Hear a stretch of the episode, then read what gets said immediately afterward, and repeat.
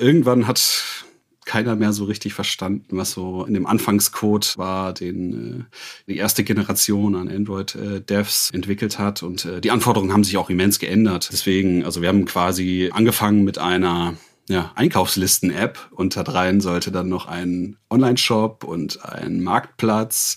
Man kann sich das Rezepte. so und Rezepte und, und dies und das und das. Ja. Und das war eigentlich bloß als Einkaufslisten-App geplant ja, man kann sich das so vorstellen. Man hatte eine Gartenhütte und baut da drin in dem Garten der Gartenhütte noch einen Palast. das passt natürlich dann irgendwie nicht und irgendwann hat das ganze Ding an allen Enden geknatscht. Wir waren völlig handlungsunfähig. Also wenn man irgendwie ein Objekt angefasst hat, hat sich das Refactoring dann über das äh, ganze Projekt gezogen und äh, deswegen haben wir uns dann irgendwann äh, entschieden, eine neue App aufzumachen mit neueren, geileren Features, die horizontal skaliert. Codes und Schmerzlos, der Podcast von Rewe Digital. Heute im Nerdy Talk. Codes und Schmerzlos. Mit Daniel und Benny. Hallo zusammen. Hallihallo. Ja, ich fange einfach Gerne. mal an. ja, und zwar geht es heute in einen kleinen Exkurs äh, in die Mobile Area der Rewe Digital mit zwei alten Veteranen aus dem Mobile-Bereich. Wir haben schon viel gesehen, viel erlebt. Genau, ich würde einfach mal äh, sagen, du stellst dich einfach mal vor, Daniel, danach mache ich mal den, die Show und äh, dann gucken wir mal, worauf das hier ja, alles rausläuft. Gerne. gerne. Genau, hallo zusammen, ich bin Daniel, wohne in Köln, bin jetzt seit knapp sieben Jahren bei der Revue Digital zum Start, bisschen mehr als zwei Jahren jetzt bei Fulfillment Tools. Das ist so ein kleines Startup gegründet aus der Revue Digital und da bin ich halt Engineering Architekt für Mobile und Web. Genau, so viel einmal kurz zu mir. Genau, dann mache ich doch einfach mal weiter. Und zwar, ich bin Benny, ich bin ziemlich genau Mitte 30, 35 nämlich. Ich bin Papa und verheiratet, wohne mittlerweile so am Speckgürtel von Köln. Ja, wenn man Papa ist, da muss man es ein bisschen ruhiger haben. Ich arbeite jetzt seit ja, ziemlich genauso lange wie du bei Rewe. Ja, ich bin, glaube ich, ein bisschen später, zwei, drei Monate, ja, Mai Februar 2015 war das bei mir. Ja, ich war, war äh, Mai 15. Habe aber ja tatsächlich erstmal angefangen als äh, Scala und Closure Backend Entwickler und habe dann so den Drift, äh, das war ungefähr so 2016 zum Android-Team gemacht. Entwickle seitdem an den Consumer Apps, die ihr im Play Store runterladen könnt für den Android-Bereich. Genau, vielleicht erkläre ich noch mal kurz, was Fulfillment Tools eigentlich macht. Rewe Digital kennt man vielleicht ein bisschen besser als die Fulfillment Tools. Wir bringen das Filialnetzwerk und den E-Commerce von irgendwelchen großen Firmen, das muss nicht Rewe sein, halt zusammen. Das heißt, diesen Weg von der Bestellung bis zur Lieferung, da helfen wir anderen Firmen, um diese Geschichten abzuwickeln. Was man jetzt vielleicht in, während der Corona-Zeit öfter gehört hat, diese Geschichten Ship from Store, Click and Collect, da helfen wir unseren Kunden. Und ich kümmere mich unter anderem mit mittlerweile drei anderen Leuten um unsere Android-App in dem Bereich. Unsere Android-App sieht so aus, dass wir den Picking-Prozess unterstützen, der in den Filialen stattfindet. Picking heißt, dass die Sachen halt zusammengesucht werden, vielleicht ins Paket gepackt werden, wird ein Aufkleber ausgedruckt, draufgeklebt für DHL, dann wird das Ganze abgeholt und versendet. Also diesen ganzen Prozess unterstützen wir aus unserer App heraus. Genau. Und äh, du arbeitest ja nicht schon seit 2015 für äh, Fulfillment Tools, weil du bist ja auch so ein bisschen aus meinem Bereich herausgeboren, würde ich jetzt mal so sagen. du hast ein paar Steps gemacht innerhalb der Firma und auch die Fulfillment Tools ist ja so ein bisschen aus der Rewe Digital geboren, genau. weil den ganzen Stuff haben wir ja intern entwickelt. Ne? Das hat sich immer so ein bisschen weiter ausgerollt. Genau, das Know-how, was wir da halt gesammelt haben bei der Rewe Digital für diesen speziellen Lieferservice, ne? Das haben wir halt mitgenommen und daraus dann ein Produkt gebaut, was wir auch externen Kunden und nicht der, nur der Rewe-Gruppe anbieten, gebaut. Genau, hast ja jetzt auch schon den, den Lieferservice so angesprochen. So eigentlich decken wir ja das komplette Programm ab, ne? So von der Kunde klickt sich seinen Einkauf auf der App zusammen, bestellt das Ding und ja, wir fulfillen das sozusagen, so heißt mhm. das ja. Ne?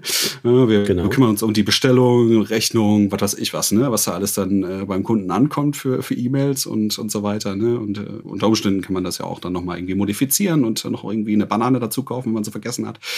Ja, und äh, dann machen wir auch noch die Software für die Auslieferfahrer, für die Lageristen und alles. Ne? Also irgendwie äh, sind wir unser komplett eigener Herr und das ist eigentlich schon ganz nice. Und alles mit Android, ne?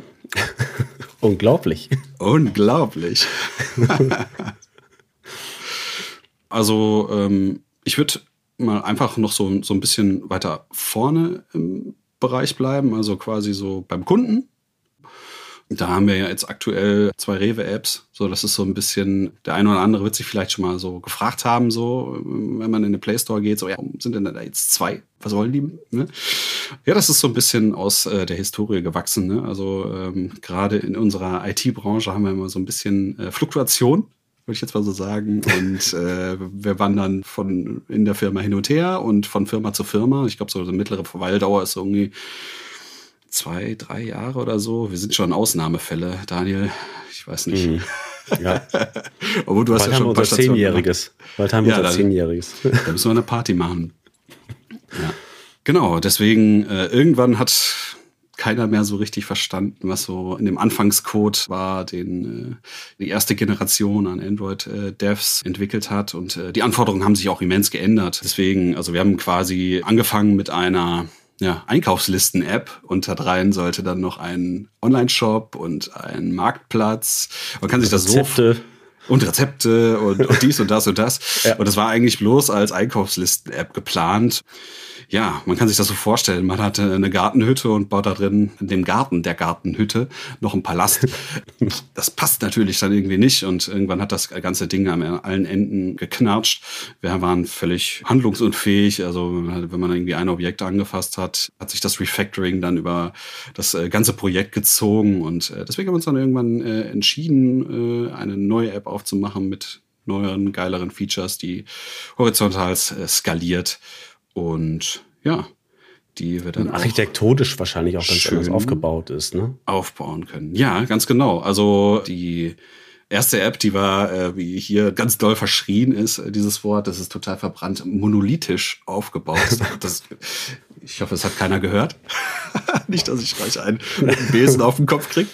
Das darf man hier eigentlich nirgendwo benutzen. Monolithisch ist immer böse. Auch wenn. Aber, aber es war noch MVP, meine ich, ne? Also Genau, es war MV, MVP und MVC und es war aber tatsächlich mhm. schon komplett in Kotlin gebaut, was auch ganz, äh, ja, ganz nice äh, ist. Ganz am Anfang aber nicht. Ganz am Anfang war es nee. Java ne, und dann haben wir die langsam konvertiert Richtung, Richtung Kotlin. Genau, du warst ja, ja. auch da drin rumgewurschtelt, wollte ich ja. mal so sagen. Ja.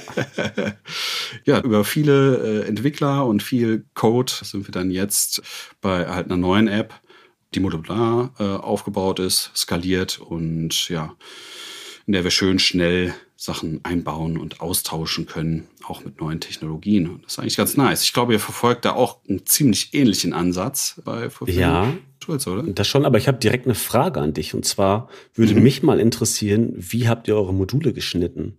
Weil wir haben immer wieder das Problem, dass wir uns denken, ist das jetzt richtig geschnitten? Ist das nicht richtig geschnitten? Sollen wir nach Features schneiden? Sollen wir nach irgendwelchen Layern schneiden? Und da würde mich mal interessieren, was ist eure Tja. Lösung, wo ihr sagt, damit schwimmen wir jetzt ganz gut? Da gibt's glaube ich, keine Pille für alles. Ich glaube, da gibt's auch keinen Guru, der dir irgendwie sagen kann, so es ist so, der irgendwie mit zwei Steintafeln vom Berg runtergeht und äh, dir sagt, so, okay, so werden die Module gemacht. Ne, ja. Zehn Punkte. Ne, ich glaube, das ist von Case zu Case abhängig. Das wandelt sich auch. Ne? Also wir haben unsere Codebase hat sich innerhalb, ich glaube, drei Jahre haben wir jetzt das, äh, schon die Codebase der neuen App und die hat sich komplet geändert. Ne? Also deine Architektur ändert sich ja auch immer mal wieder, ne? auch gerade wenn da irgendwie neue Technologien reinkommen. Ja. Absolut. Äh, neue Dependency Injection oder sonst irgendwas. Baust das immer wieder ein bisschen neu auf. Wir haben jetzt mit Compose äh, großflächig auf neuen Features angefangen der Boss ist halt alles ein bisschen anders. Wir fahren tatsächlich irgendwie so, so ein bisschen, hm, ich würde es nicht Pseudo-Clean äh, Architecture nennen, sondern das ist irgendwie so eine kleine äh, Abwandlung. Ne? Mhm. Also du kannst ja immer Theorie so eine Clean Architecture mhm. oder sonst irgendwas, ne, kannst ja. ja. irgendwie vornehmen und sagen so, ja, so ist es richtig oder sonst irgendwas. So mache ich das. Aber am Ende wirst du dann irgendwie bei dem einen Case landen und sagen so, okay, das, das fühlt sich irgendwie nicht gut an, dann bin ich nicht glücklich. Oder es funktioniert das, gar nicht. Ist. Oder es funktioniert gar nicht, genau, weil also, du irgendwie auf der falschen Ebene äh, irgendwelche genau. Circular Dependencies zusammenziehst oder sowas. Ja. Oder ähm, Google schreibt irgendwas in ihre Dokumentation rein. So ein ganz simples Beispiel, was du implementieren willst, ist zwar sehr viel komplexer und das funktioniert einfach nicht. Da gibt es doch gar keine Lösung für. Ne? Dann stehst du da und denkst dir, okay, was machst du denn jetzt? Jetzt hast du das ganze Projekt so aufgebaut, wie Google sich das vorstellt. Aber mein komplexeres Beispiel, da gibt es noch nichts für. Und dann musst du dir halt selbst was einfallen lassen. Ne? Ja, aber das ist doch gerade so das Schöne an unserer Android-Welt, ja. dass wir uns so viel selber einfallen lassen dürfen. Das ne? stimmt. Fluch also wenn du mal zugleich. Wenn du mal was mit der Kamera gemacht hast oder so, dann mhm. äh, ist das Fluch und ja. Segen zugleich, ja. das ja. stimmt. Ja, Fluch und Segen, ja, ist halt auch so, ähm, ne, du kennst das ja auch mit den ganzen Devices und so. Äh, jeder Android-Dev kennt das. Verschiedene Devices, verschiedene Hersteller, verschiedene Betriebssystemversionen, die sehr, sehr lange supported werden. Ja, eine richtige Lösung gibt's halt nicht. Irgendwas fällt immer hinten rüber. Aber nochmal zurück zu den, zu, den, zu den Modulen. Wir haben äh, bis zum Data Layer haben wir quasi so die Clean Architecture gelassen, haben so gedacht, so, wir haben ein Repository-Modul, da sind dann alle Remote-Schnittstellen, alle Local-Schnittstellen und alle Repository-Schnittstellen, also quasi unsere ja. Datenschicht ist da drin. Die könnte man theoretisch auch einfach extrahieren und irgendwo in eine andere App packen. Also ja. theoretisch müsste das gehen. Dann haben wir da noch so ein, äh, ein Layer ähm, Domain und Data. Data liegen alle unsere, zum Beispiel die Repository Interfaces drin. Wir äh, verstecken halt so ein bisschen die, die Implementierung hinter den Interfaces auch so allein schon durch die Injection. Manchmal kommst du halt äh, erst, kannst du Sachen erst initialisieren, musst aber schon vorher auf anderen Ebenen wissen, wie es aussieht. Deswegen ja. haben wir da Interfaces. Ja, dann haben wir halt uns auf eine Use Case Architektur beschränkt. Also gibt ja halt mal den, einmal den Ansatz zu sagen so, okay, man hat halt so einen Interactor, der halt ist irgendwie so der, die Klasse, die viele Funktionen hat, keine Ahnung, zum User, gib mir den User, schreib den User irgendwie in die Datenbank oder sonst irgendwas, ne? Und mhm. äh, wir haben uns aber halt gesagt, so, dadurch, dass wir eigentlich immer bloß die einzelnen Use Cases brauchen, zum Beispiel schreib den User, machen wir ein einzelnes File draus. Dieses Use Case hat halt bloß eine Funktion, schreib den User ja. in die Datenbank oder, oder ne, mach irgendwas. Und äh, ja, dann haben wir halt äh, aktuell im, im BWM View Architecture mit aktuell Compose. Wir haben momentan noch Live-Data äh, als Observables, benutzen aber auch sehr, sehr viel ähm, Coroutines und Flow und äh, haben uns auch vorhin jetzt äh, gerade ganz, ganz frisch äh, dazu entschieden, die Flows auch einfach bis vorne ins Composable mit reinzureichen, weil aktuell hört sich das irgendwie total weird an. Wir machen aktuell, wir kriegen aus der Datenschicht einen Flow oder ein, äh, eine Coroutine ins View-Model, machen da draus dann für einen Step ein, ein Live-Data für das Composable oder im Composable sagen wir, mach nochmal einen Flow draus. Das fühlt sich irgendwie nicht gut aus und vor, an, vor allem, weil das dann alles auch immer im äh, View-Thread äh, stattfinden muss und mhm, äh, genau. deswegen. Es hört sich sehr nach unserer Architektur an. Ja, ne?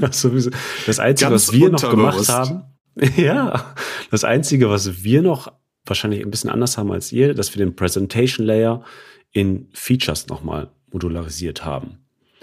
Das heißt, genau. wir haben zum Beispiel einen Picking-Bereich, das ist ein eigenes Modul auf der Präsentationsebene. Oder ein von mir aus Shipment-Bereich, wo man zum Beispiel ein DRL-Label bestellen kann, ist auch ein eigenes Modul auf der Präsentationsebene. Genau. Ja, so haben wir das auch. Also auf Feature-Ebene haben wir, haben wir das dann geteilt. Einmal für E-Commerce-Features haben wir dann, keine Ahnung, der Basket oder das Checkout hat ein eigenes Modul. Also wenn wir dann noch so Common-Modul haben, wir benutzen den äh, Navigation Controller von Google. Der liegt halt so ein bisschen übergeordnet, ne, so oben drüber. Mhm. Den kennen halt alle. Es gibt halt Module, die haben keine Abhängigkeit zu anderen Modulen. Es gibt halt Module, die haben zu allen Modulen Abhängigkeiten, ne? Ja, Und genau. äh, so ist das dann halt. Genau. Spannend. Dann da sind wir ja gar nicht so weit weg. Äh, ja, vielleicht äh, gehen wir noch mal so ein bisschen so zum Fachlichen oder was weiß ich, was, äh, was. Ja, oder ich hätte jetzt vielleicht mal ein bisschen aufs Deployment, würde mich auch mal interessieren, wie ihr da so agiert mit so Pull-Requests. Wie arbeitet ihr zum Beispiel im Alltag bei Derive Digital? Wir, tja, das ist so ein bisschen im Wandel. Aktuell ist das Team super frisch. Also ich bin so echt der alte Hase, so Wir haben jetzt gerade zwei neue Interne und bekommen noch ein, einer kommt noch im Juni dieses Jahr. Deswegen, da, da legt sich dann ja alles nochmal so komplett neu aus. Wir hatten tatsächlich am Anfang des Jahres mal so Trunk-Based Development äh, versucht. Ich fand das auch ziemlich cool, muss ich sagen. Das ist nur schwierig, wenn man ganz viele neue Entwickler hat, die noch nicht tief im Projekt drin sind. Tatsächlich kam das dieser Umschwung gar nicht so von mir. Äh, man kann dann immer sagen, so ja, man hat da vielleicht so als alter Hase, der mit ganz vielen Neuen zusammenarbeitet, vielleicht, vielleicht so ein Trust-Problem oder sowas, zu sagen, mhm. so ja, ich will den Code eigentlich nicht abgeben, ist mein Baby. Aber so war es gar nicht. Es war eigentlich eher von meinen äh, neuen Kollegen eher so, dass die so eher die Sicherheit haben wollten und sagen so, okay, wir machen doch lieber Git Flow mit Pull Requests und nehmen das ab und arbeiten nicht nur auf dem Develop. Für die Leute, die es vielleicht nicht äh, gerade so griffig haben, was ist äh, Trunk-Based Development?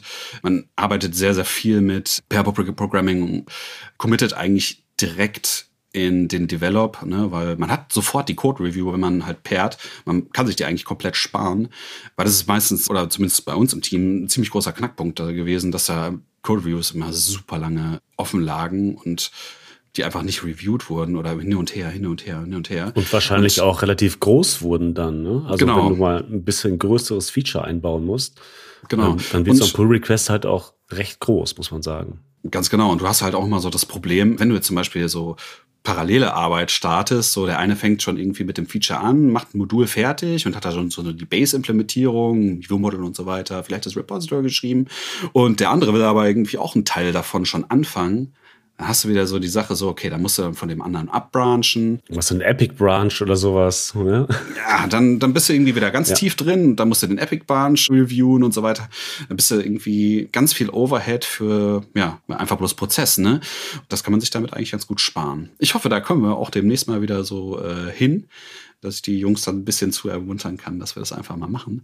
Wie äh, macht ihr das denn? Genau, wir sind einfach ganz klassisch Git Flow Mhm. Gehen machen wir immer noch. Allerdings auch im Pair mit Pull Requests.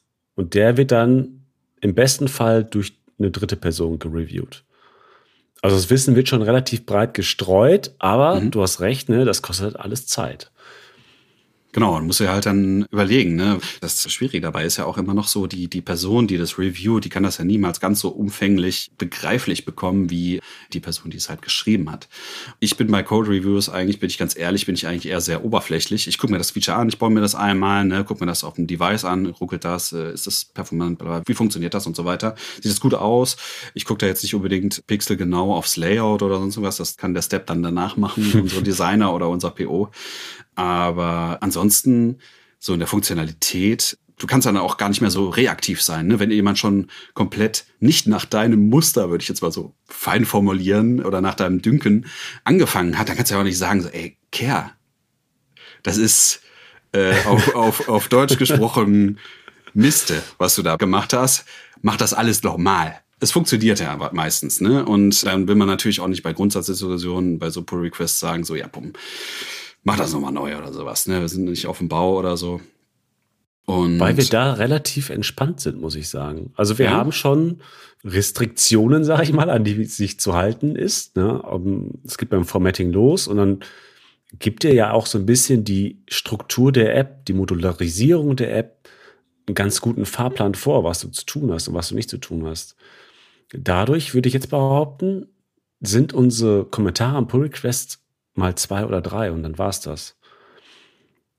Und wenn es mal mehr werden, dann liegt es wahrscheinlich, oder was heißt wahrscheinlich, dann lag es in, in der Vergangenheit immer daran, dass vorher sehr wenig miteinander gesprochen wurde. Aber genau, gute, gute Kommunikation gut. ist ja. super wichtig. Ne? Also das haben wir ja auch gerade, weil wir genauso wie ihr, doch schon im Team ziemlich agil arbeiten. Ne? Also es ist jetzt nicht ja. so ein Pseudo-agil, wie das in vielen Firmen ist, sondern wir sind ja schon wirklich komplett flach. Ich benutze da zum Beispiel ganz gerne mal in Vorstellungsgesprächen das Wort anarchisch. Das ist auch so ein verbranntes Wort. Völlig zu Unrecht. Das ist total äh, harmlos. Ne? Also eigentlich bedeutet es ja bloß die Abstinenz von Hierarchien. Aber man kann dabei auch immer ganz gut so, wenn man so einen Bewerber vor sich hat, gucken, wie, wie, wie reagiert er da drauf. Ne? Wenn er genauso ja. kichert wie du jetzt, Ja, da ja. sieht er direkt schon brennende Reifen. und ja, Chaos und Zerstörung. Aber eigentlich ist es das ja gar nicht. Das ist auch Aber ganz jetzt hast, du grade, jetzt hast du Jetzt hast du gerade schon agil gesagt. Ähm, ja. Das heißt, ihr seid mit Scrum unterwegs? Kann man unterwegs? Wir sind aktuell mit Scrum unterwegs um nochmal auf das äh, Anarchisch äh, hinzukommen, wir sind halt komplett äh, selbstverantwortlich für alles. Ne? Also wir haben in unserem Doing unsere kompletten Absprachen äh, mit, mit anderen Teams und das sind relativ viele, dadurch, dass wir halt das Frontend für ein komplettes Shop-System sind und dann noch sowas wie Coupons und Rezepte und so weiter dann mit drin haben. Also im Hintergrund ist dann für jedes Feature, was wir haben, eigentlich ein eigenes Team oder ja, manchmal auch eins für zwei. Aber es sind schon viele Leute, mit denen wir eigentlich sprechen müssen, äh, wenn wir was machen möchten. Und genauso läuft das halt auch so architektonisch, ne? Da sind wir auch äh, komplett, äh, auch wie ihr, ne, eigenverantwortlich, ne? Was benutzen wir für ja. Technologien und äh, auch Prozess und so weiter, ne? Das ist alles in unserer Verantwortung und ich finde das eigentlich ziemlich gut. Also ich persönlich bin ein sehr, sehr freiheitsliebender Mensch ich äh, mag das sehr, sehr, sehr gerne, diese Verantwortung auch einfach selber zu tragen. Das macht es einfach noch ein bisschen mehr zum Baby, das Ganze, ne? Die App und auch einfach so das Team, so, ne? Das ist nicht für jeden was, so dieses familiäre oder, oder freundschaftliche so im Team, das haben wir tatsächlich auch. Da, manche trennen das eigentlich ganz gerne sehr, sehr strikt. Das ist aber tatsächlich hier so in der Rewe Digital und auch bei euch äh, bei Fulfillment Tools generell eigentlich übergreifend. Ne? Zumindest in der Technologie sind eigentlich alle, alle per Du. Ich glaube, ich habe hier noch nie irgendjemand sitzen hören, auch nee, äh, übergreifend nicht. Da kann man sich also mit jedem auf einer äh, Weihnachts- oder Karnevalsparty mal mit einem Bierchen zusammenstellen und den äh, ausquetschen oder die. Genau. Das finde ich eigentlich gerade so das, das Schöne hier so. Ne? Genau. Jetzt hast du gerade von Teams gesprochen. Was man vielleicht noch mal kurz erwähnen muss, ist, dass die Rewe Digital ja ein reines Mobile-Team hat. Also da sitzen ja wirklich nur Mobile Devs, soweit ich das weiß. Genau. Und ja. bei Fulfillment Tools sieht das halt ein bisschen anders aus. Wir sind halt vor zwei Jahren erst gestartet mit, mit einer Fünf-Leute-Truppe und wir haben crossfunktionale Teams. Das heißt aber schon, also unsere Android-Devs sind hängen zusammen in einem Team, aber in diesem Team gibt es halt auch noch irgendwie Cloud-Engineer, POs, UI, UX, Backend-Entwickler. Und so sind wir sehr genau, einfach crossfunktional aufgestellt. Und was ich ganz spannend finde, jeder darf alles machen. Das heißt, du hast dann vielleicht auch mal jemand, der eigentlich im Backend unterwegs ist, der mal einen Pull-Request auf die Android-App stellt. Oder ein Android-Dev, der meint, ah, hier im Backend, da will ich aber auch mal was dran machen. Dann helfe ich da mal kurz aus. Und das finde ich gerade sehr, sehr spannend bei uns. Das macht schon Spaß. Du siehst halt super viel. Ne? Du guckst um den Tellerrand, verstehst aber auch vielleicht die Schmerzen, die im Backend auftreten durch die Anforderungen, die eine Mobile-App hat. Genau, macht es auch ein bisschen umgekehrt äh, verständnisvoller. Genau, ja. ja. Genau. Ja, aber uns das ist das ja auch immer mal wieder, ne? Das muss man ja, ja, auch mal sagen. Du kennst das wahrscheinlich auch. So, die Mobile-Welt wünscht sich was und das Backend sagt, ja, aber nee, das können wir nicht machen. und dann sagt, sagt die Mobile-Welt, doch, das wollen wir, aber. Ganz genau. Und dann geht das Gekämpfe los um, um diese Features zum Beispiel. Meistens sind das ja gar nicht so wir, sondern eher die Leute, die die Features anfordern, ne? also die, die ja. gerne irgendwie etwas in der App haben möchten oder halt unser Initiativenprozess, äh, den würde ich jetzt einfach mal so im Raum stehen lassen. Ich weiß nicht, ob der schon mal in irgendeinem anderen Podcast behandelt Vielleicht wurde. Vielleicht kommt das noch. Machen, machen wir einfach noch mal einen, Daniel. Warum nicht? Und, Warum nicht? Ähm, da entsteht das eigentlich eher. Ne? Aber natürlich haben wir auch Anforderungen an, an, an Backend-Services, genauso wie es andersrum auch geht. Genau, wir sind halt so ein bisschen anders aufgestellt. Wir haben halt zwei äh, Mobile-Teams im Consumer-Bereich für die Rewe. Das ist einmal ein iOS-Team, was komplett aus iOS-Entwicklern besteht. Die sind, glaube ich, mittlerweile acht Entwickler plus Scrum Master und PO. Wir als Android-Team, wir sind jetzt äh, aktuell dann ja vier, Tendenz steigend. Penny haben wir auch noch in-house. Das ist auch noch ein kleines Team aus iOS und äh, Android. Die sind tatsächlich zusammen. Und dann haben wir noch, äh, ja, so ein paar andere kleine Apps, ne? eine kleine Flutter-App und noch ein kleines SDK, was äh, so ein bisschen im Ausbau ist für unser äh, Scan-and-Go-Feature. Ach so, und unser Mobile Gateway Team, was unser Sprachrohr in die Rewe Microservice Welt ist, weil die möchte man natürlich auch ganz gerne safe äh, hinter einer äh, Firewall verstecken und bloß ein Sprachrohr haben nach draußen, was dann ja die Script Kiddies davon abhält, Payback-Karten zu hacken.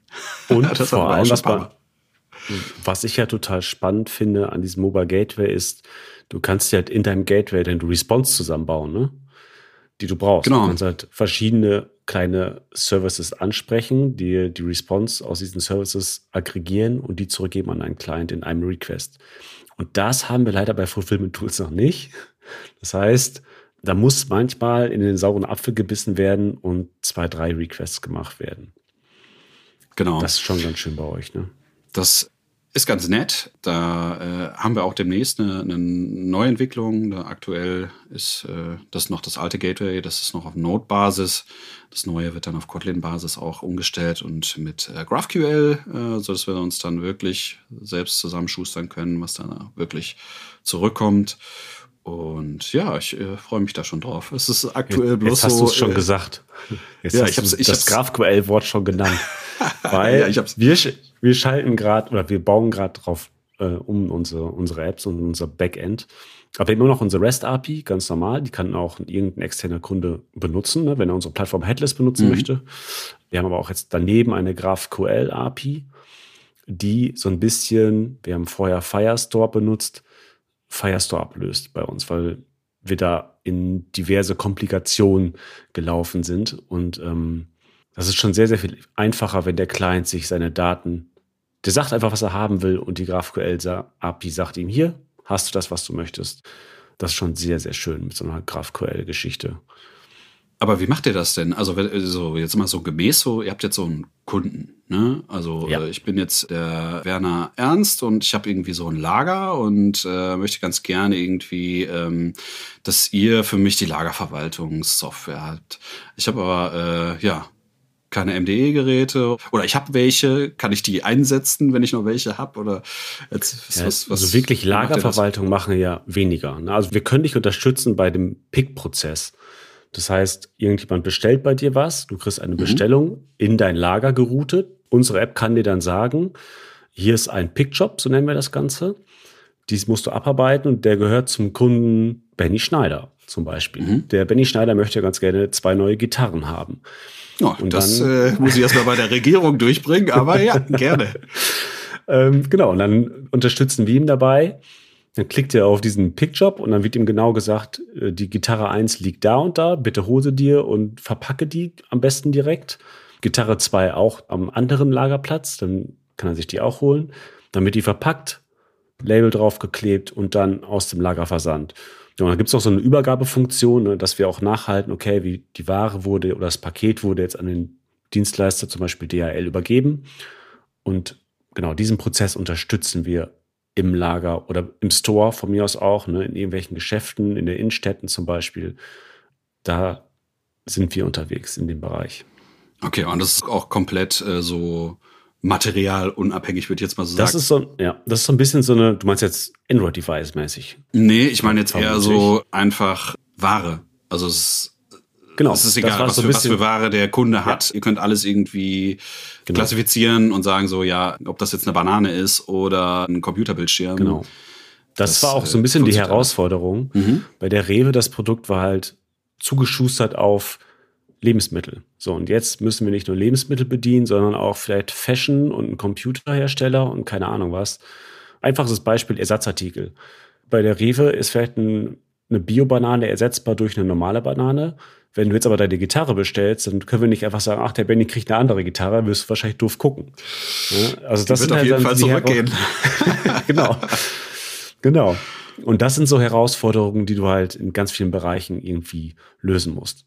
Was wir mhm. aber ganz gut geschafft haben. Und was auch spannend ist, die Hardware vor Ort. Also du hast halt unterschiedlichste Hardware im Android-Bereich, weißt du natürlich, wissen die Zuhörer wahrscheinlich auch. Bei uns kommt noch ein anderer Faktor hinzu. In den Lägern hast du halt oft Android MDEs heißen diese Dinger. Das ist ein Android-Gerät, aber es ist ein bisschen verstärktes Gehäuse, hat so ein, so Laserkenner, den man so von der Kasse kennt, noch mit dran. Und die musst du halt auch unterstützen. Da musst du halt gucken, gibt es ein einen Laserscanner? Wenn ja, dann nutzt diesen. Dann musst du halt die Treiber einbinden. Wenn es das Ganze nicht gibt, nimm die Kamera, um den Barcode zu scannen. So eine Geschichte. Und da haben wir uns auch so ein kleines SDK für gebaut, das uns das so ein bisschen abnimmt. Aber es gibt da eine Menge Herausforderungen, aber die auch echt Spaß machen. Auf wem sage ich das, Benny? Tja, ich glaube, das ist bei äh, euch nicht sehr viel anders ist, hast du immer ganz viel Spaß, vor allem wenn Google irgendwie es verrafft hat, äh, was ja nun auch nicht so selten der Fall ist. Ja. Also da fühlt man sich so ein bisschen in Windows 95er Zeiten zurück versetzt, wo der Computer einfach für sich verselbstständigt. Und äh, das ist in der Android-Entwicklung auch immer mal so ein spannendes dies und das. Also da manchmal kann ja, man oder es funktioniert, es, es funktioniert überall ähm, nur auf einem speziellen Samsung-Device, was zwei Jahre alt ist, hast du halt einen Crash der App und du fragst dich, warum? genau, oder die Toolbar wird einfach nicht weiß und bleibt rot ja. oder sonst irgendwas, ne? Genau. ja. Oder hat eine ganz andere Schrift oder sowas, weil der äh, Samsung dachte, ach, die Schrift, die finde ich gut. Die überschreiben wir einfach mal komplett für dieses Device. Ja, genau. Das ist natürlich immer sehr, sehr schön. Und undankbar auch auf jeden Fall, weil man meistens das Device, was zum Beispiel auch, wenn der Kunde das im Store-Feedback mag, so ich habe das irgendwie, äh, keine Ahnung, das und das funktioniert auf meinem Samsung A35 nicht. Das hasse meistens dann auch nicht. Ne? Ja. Also das ist dann immer ein bisschen undankbar. Ja. So ist das. So ist das. So ist das in der Android-Welt. Manche Sachen kriegt man einfach nicht gefixt. Also es ist eigentlich so, die 99%-Regel ist eigentlich ganz gut, finde ich. Also wenn man 99% abdecken kann, dann hat man eigentlich alles. Das und reicht. Das ist für Android richtig. Das ist ein sehr gut mit Plus und drei Sternchen dran. Ja, und jetzt haben wir natürlich äh, ganz viel aus dem Nähkästchen geplaudert und auch ganz äh, langsam mal so zum, zum Schluss kommen.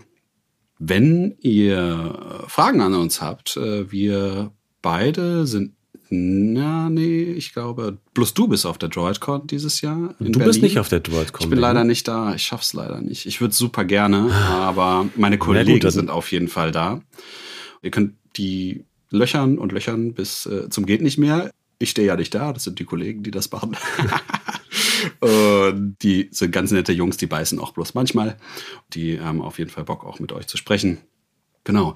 Wie wir auch schon sagten oder ich schon sagte, Tendenz steigend bei uns äh, im, im, Team. Aber wir suchen natürlich immer gute und äh, willige und leidenschaftlich engagierte äh, Talente. Also wenn ihr Bock auf Android-Entwicklung habt, Bock auf die Rewe Digital, dann schaut doch einfach mal auf äh, unsere Website rewe-digital.com und ja, dann ja, kann ich mich nur anschließen. ein Feedback da. Genau, da kann ich mich nur anschließen. Erstmal danke dir, Benny. Also wir suchen halt auch Android-Entwickler, nicht nur Android-Entwickler, aber sehr dringend Android-Entwickler. Und wenn ihr Lust habt, bei uns anzufangen oder einfach mal ein bisschen zu informieren, kommt einfach mal auf unsere Website fulfillmenttools.com. Das Fulfillment, das, das zweite L mit Doppel-L schreiben bitte, sonst findet ihr uns nicht. Genau, auf der DroidCon bin ich dann auf jeden Fall unterwegs und wir haben da auch einen eigenen Stand, Benny, wenn ich richtig informiert bin, ne, von der Rewe Digital und Fulfillment Tools zusammen. Da findet ihr uns auf jeden Fall. Oder einfach bei Xing, LinkedIn, Benny Schneider, Daniel Schundfelder suchen. Da findet ihr uns auch. Einfach anschreiben. Ganz genau. Oder auf anderen Konferenzen. Vielleicht kriegen wir auch Pulli mit hinten drauf, sprich mich an oder sonst irgendwas äh, von der Rewe Digital. Ich würde mich freuen. Ich warte schon lange auf einen Pulli. ich habe aber bloß T-Shirts gekriegt. Ja. Also ich habe einen Pulli. Angeber. Hm. So, dann würde ich sagen, see you und ja. Vielen lieben Dank euch fürs Zuhören. Ja. Und danke dir, Benny. Ja, danke dir auch, Daniel. DDA. Gerne doch. Macht's gut. Ciao. Tschüss. Codes und Schmerzlos, der Podcast von Rewe Digital.